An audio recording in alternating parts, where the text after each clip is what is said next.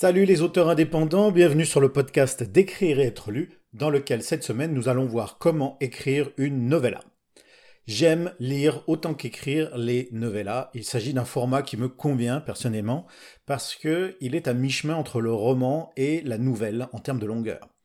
Euh, du coup, il permet d'en écrire plus et plus vite, de plonger plus profondément dans un monde qu'avec une nouvelle, sans pour autant traîner en longueur comme dans certains romans. C'est également le format idéal si vous voulez vous lancer dans l'écriture d'une série. En tout cas, moi, c'est celui que j'ai choisi pour la série de Charlie et le magicien invisible. Dans cet article, je vous propose de voir comment écrire une novella, de quelle longueur elle doit être, en quoi c'est différent d'un roman et quels sont les éléments de l'histoire à côté desquels il ne faut pas passer. Mais avant, nous devons d'abord nous mettre d'accord sur ce qu'est une novella. Une novella, qu'est-ce que c'est? C'est plus court qu'un roman, c'est plus long qu'une nouvelle. La novella, c'est le format bâtard qui trouve sa place entre le récit de 600 pages qui traîne en longueur et la nouvelle dont la fin est parfois un petit peu précipitée. C'est un format que j'adore, ça je vous l'ai déjà dit, parce qu'il va à l'essentiel, tout en permettant de construire des personnages qui sont profonds et un univers qui peut être complexe. La longueur moyenne d'une novella se situe entre 7500 et 40 000 mots. Ceci étant dit, il n'existe pas de loi gravée dans le marbre sur ce point, et on a déjà vu des novellas dépasser les 40 000 mots. Pas d'inquiétude donc, la brigade spéciale des libraires et bibliothécaires ne fera pas de descente chez vous si vous écrivez une novella de 45 000 mots. Mais alors, si la limite du nombre de mots n'est pas stricte, qu'est-ce qui fait vraiment la différence entre une novella et un roman? Et surtout, comment en écrire une? Bonne question, je vous remercie de me l'avoir posée, et ça tombe bien parce que c'est exactement ce dont je vais parler. La première étape pour moi pour écrire de bonnes novellas, c'est de, accrochez-vous, attention, roulement de tambour, c'est de lire des novellas. Quelle surprise, mais oh quelle surprise, vous ne l'aviez pas vu venir, n'est-ce pas? Effectivement, en lire quelques douzaines avant de commencer à écrire des novellas, ça va vous aider à vous imprégner du rythme de ce format particulier. C'est aussi un très bon moyen de comprendre ce qu'un lecteur attend d'une novella et de comprendre ce qui en fait un format unique. Vous en avez sans doute déjà lu, parce qu'il y a pas mal de chefs-d'œuvre qui appartiennent à cette catégorie. Parmi mes préférés, vous trouverez La ferme des animaux de George Orwell, qui est juste excellente, euh, L'étrange cas du docteur Jekyll et de Mr. Hyde de Robert Louis Stevenson, et Les androïdes rêvent-ils de moutons électriques de Philip K. Dick, qui a été adapté dans le célèbre film Blade Runner.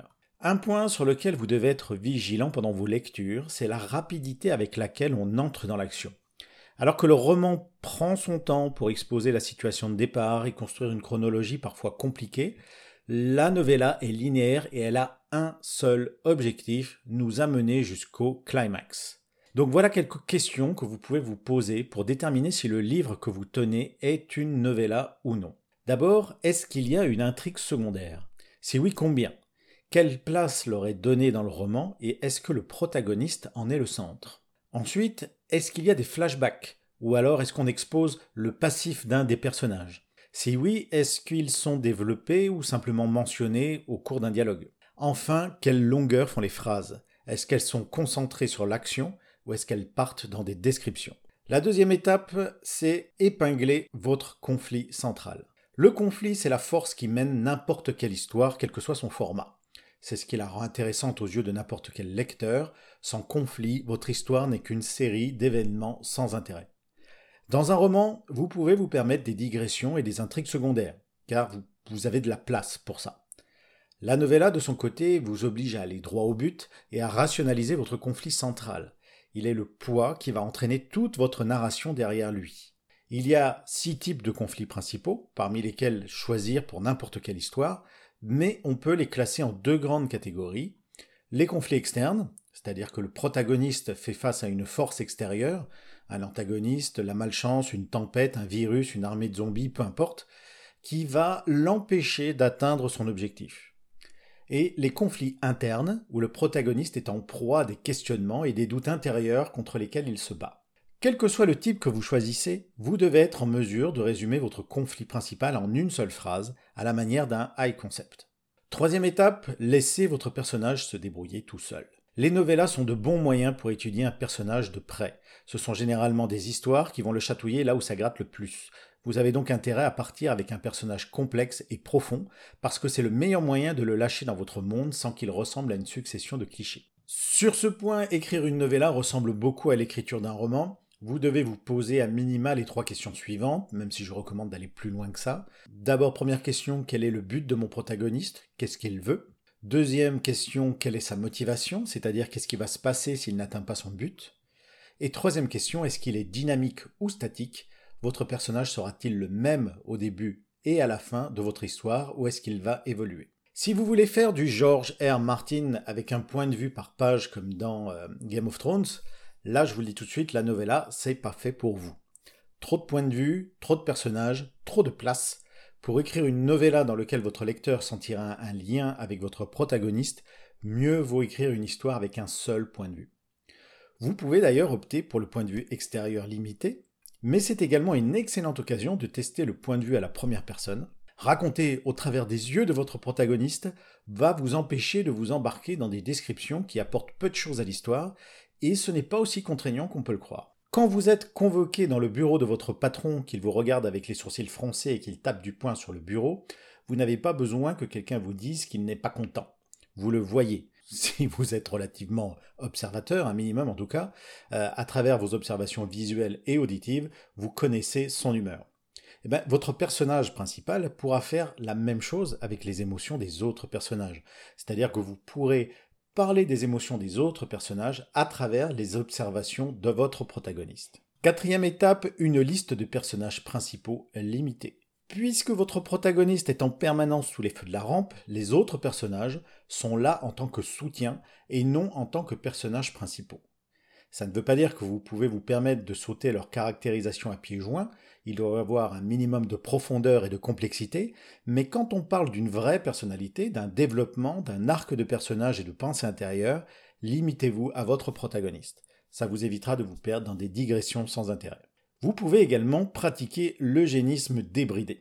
Imaginons que votre histoire commence par une visite familiale, la vieille tante acariâtre qui pratique la réplique cinglante pour le côté comique, et le vieil oncle un petit peu débile qui va révéler le secret de famille qui va tout déclencher. À la correction, vous vous apercevrez peut-être que le nombre de vos mots est artificiellement gonflé et que la tente ne sert pas à grand chose finalement, à part à balancer une vacherie par page. La solution est simple, faites disparaître l'oncle, pas de quartier, et faites révéler le secret par la tante. Vous gagnez ainsi en efficacité, vous gardez l'effet comique, et vous donnez à la tante une raison d'être là. Cinquième étape, ne pas écrire une novella sans réfléchir. Avec peu de mots à votre disposition, la novella est un format dans lequel il est préférable de préparer son histoire avant de l'écrire. Avant de commencer, vous devez être capable de décrire précisément votre arc narratif, les points importants de votre intrigue, les pics, les plateaux et votre fin. Vous devez également avoir une idée de la timeline de votre histoire, c'est-à-dire du délai entre chaque étape. Alors qu'un roman se compose de chapitres qui sont eux-mêmes de vraies petites histoires, la novella doit avoir une structure plus serrée. Sans aller jusqu'à couper votre histoire toutes les quatre pages, la structure narrative de votre histoire est très importante. Le lecteur a besoin de suivre une structure traditionnelle, sinon il va vite se demander où vous voulez en venir. Alors il existe un grand nombre de structures pour une histoire, mais celle que je trouve particulièrement adaptée pour écrire une novella, c'est celle du voyage du héros. Sans rentrer dans le détail, les grandes étapes sont les suivantes. 1. Le protagoniste abandonne le confort de son quotidien et se lance à la poursuite de quelque chose qu'il désire. 2. Juste au moment où il est sur le point de l'obtenir, un conflit éclate et il se rend compte qu'il y a un prix à payer. 3. Il doit décider s'il veut payer ce prix ou non et vivre avec les conséquences de son choix. Sixième étape, se concentrer sur un lieu et une époque. Votre récit doit se dérouler sur une période de temps donnée, généralement comprise entre quelques heures et quelques mois, et doit se dérouler dans un espace limité. Contrairement à un roman, la novella ne choisit pas la route panoramique pour nous amener au climax. Encore une fois, elle va à l'essentiel sans passer par le passif du personnage, les changements de perspective et les intrigues secondaires. Comme d'habitude, rien n'est strictement interdit. Ma novella en cours compte pas moins de six lieux différents. Cependant, si c'est le cas pour votre histoire, vous avez intérêt à indiquer ces changements de lieu ou de temps avec des changements de scène ou des sauts à la ligne plutôt que des changements de chapitre. Quelle différence allez-vous me demander? La novella, c'est une histoire dans son ensemble, alors qu'un roman est un ensemble de petites histoires découpées en chapitres, ça je l'ai déjà dit. Le chapitre, quant à lui, il va marquer la fin d'une de ces mini-histoires, et il sous-entend au lecteur qu'il doit s'arrêter de lire, ou en tout cas qu'il peut s'arrêter de lire. Une succession de scènes vous facilitera la tâche d'emmener votre lecteur jusqu'au climax, sans arrêt entre les deux. Septième étape, corriger et couper sans pitié. Vous aurez sans doute remarqué que le maître mot quand on écrit une novella, c'est efficacité. Un nombre de mots bas est ce qui la caractérise et cela demande à l'auteur de se concentrer sur son idée centrale avec une intensité inhabituelle. Chaque fois que vous changerez de lieu ou introduirez un nouveau personnage, posez-vous la question. En quoi cette scène fait avancer mon conflit central? Ou bien qu'est-ce que j'ai appris que je ne savais pas avant? C'est-à-dire une action ou une révélation. Si cette scène n'apporte rien à l'histoire, c'est-à-dire s'il n'y a ni action ni révélation, coupez-la. Vous avez trouvé une phrase trop longue? Réécrivez-la. Pas de mots inutiles dans une novella, juste l'essentiel. Une fois que vous avez maté les sous-intrigues indisciplinées et l'hyposucé ce milieu bien enflé, vous devriez vous retrouver avec un manuscrit maigre et poli. Ce podcast est maintenant terminé, j'espère qu'il vous a plu. Vous en retrouverez la transcription texte sur le blog écrire et être lu.com. Vous pourrez en profiter pour télécharger mon plan marketing pour auteur. Vous y trouverez une méthode pour mettre votre livre en valeur, pour être plus visible sur les réseaux sociaux, ainsi qu'un rétro-planning pour préparer le lancement de votre livre. Je vous souhaite une bonne semaine et à dimanche prochain. Tchau!